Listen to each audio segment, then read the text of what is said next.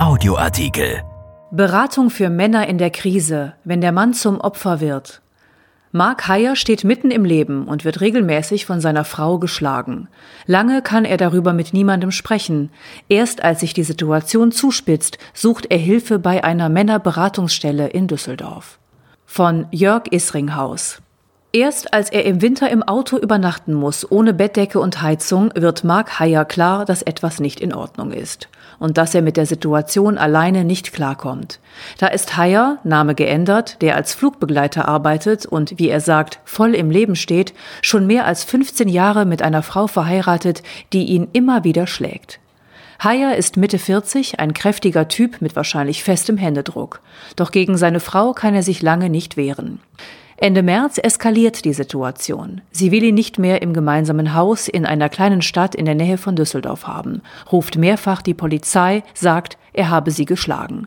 Die Beamten hätten ihr zwar nicht geglaubt, ihm aber dennoch geraten, zur Deeskalation vorübergehend auszuziehen, sagt Heyer. Und das habe ich gemacht, habe nur eben ein paar Sachen zusammengepackt und bin gegangen, sagt er ohne daran zu denken, dass es in der Corona-Pandemie keinen Ort gibt, an dem er hätte bleiben können. Hotels und Pensionen sind geschlossen, Freunde wehren aus Angst vor dem Virus ab, auch weil er ihnen nicht erzählen kann, was passiert ist. Und meine alten Eltern wollte ich damit nicht belasten, sagt er. Also bleibt nur das Auto und damit die Verzweiflung, die größer wird, als er sieht, dass seine Frau sein Konto leergeräumt hat. Ich habe jahrelang nicht geweint, aber da konnte ich gar nicht mehr damit aufhören.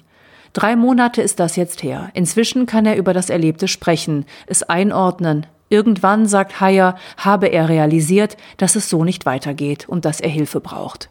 Über das Internet findet er die Beratung für Männer des Fachverbands SKM in Düsseldorf und ruft an. Am anderen Ende der Leitung sitzt Manfred Höges. Der 51-jährige Sozialarbeiter ist ausgebildeter Krisen- und Gewaltberater und arbeitet seit mehreren Jahren in der Krisenberatung für Männer. Er ist überzeugt, auch bedingt durch Sozialisation und Erziehung suchen Männer selten und spät Rat, wenn sie in einer Notlage sind.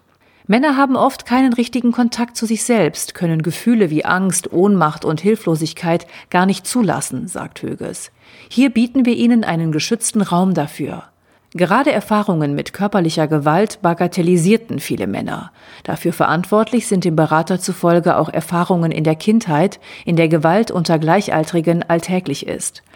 Das zieht sich bis ins Erwachsenenalter, sagt Höges. Die Gewalt wird dann gar nicht als schlimm empfunden. Auch bei Mark Heyer hat das eine Rolle gespielt. Jeder kennt den Spruch, eine Frau schlägt man nicht, aber Männer eben auch nicht, sagt er. Erst in der Beratung habe er gelernt, dass auch er eine Schutzzone hat, die verletzt wurde, dass er das Recht hat, Stopp zu sagen. Ich bin traditionell aufgewachsen und habe mich immer furchtbar geschämt, sagt er. Was hätten die Nachbarn, die Kumpels gesagt, wenn das rausgekommen wäre? Häusliche Gewalt gegen Männer sei immer noch ein gesellschaftliches Tabu, sagt Manfred Höges. Und das, obwohl der polizeilichen Kriminalstatistik zufolge 2018 rund ein Fünftel aller Opfer häuslicher Gewalt männlich war. Höges ist aber wichtig, dass es in der Beratung nicht nur um Gewalterfahrung geht, sondern um jegliche Art von Krisen. Eine bevorstehende Trennung zum Beispiel, eine schwere Krankheit, Arbeitslosigkeit oder auch Einsamkeit. Teils nehmen die Männer lange Fahrten auf sich, um zu ihm nach Düsseldorf zu kommen. Das Angebot gibt es zwar auch in anderen Städten in NRW, zum Beispiel in Köln oder Dortmund, aber eine reine Männerberatung ist immer noch die Ausnahme. Im Gespräch sucht Höges, der freundlich und zupackend zugleich wirkt, gemeinsam mit seinen Klienten nach Lösungen, gibt Informationen, begleitet sie.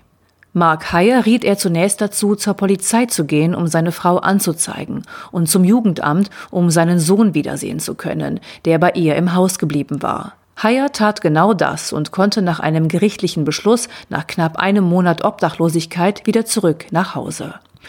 Ich hatte keine Hoffnung mehr, sagt er, aber durch die Gespräche habe ich gemerkt, es gibt immer einen Weg.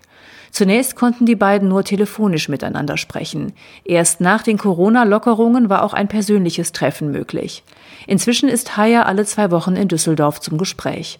Manchmal bringt er seinen kleinen Sohn mit.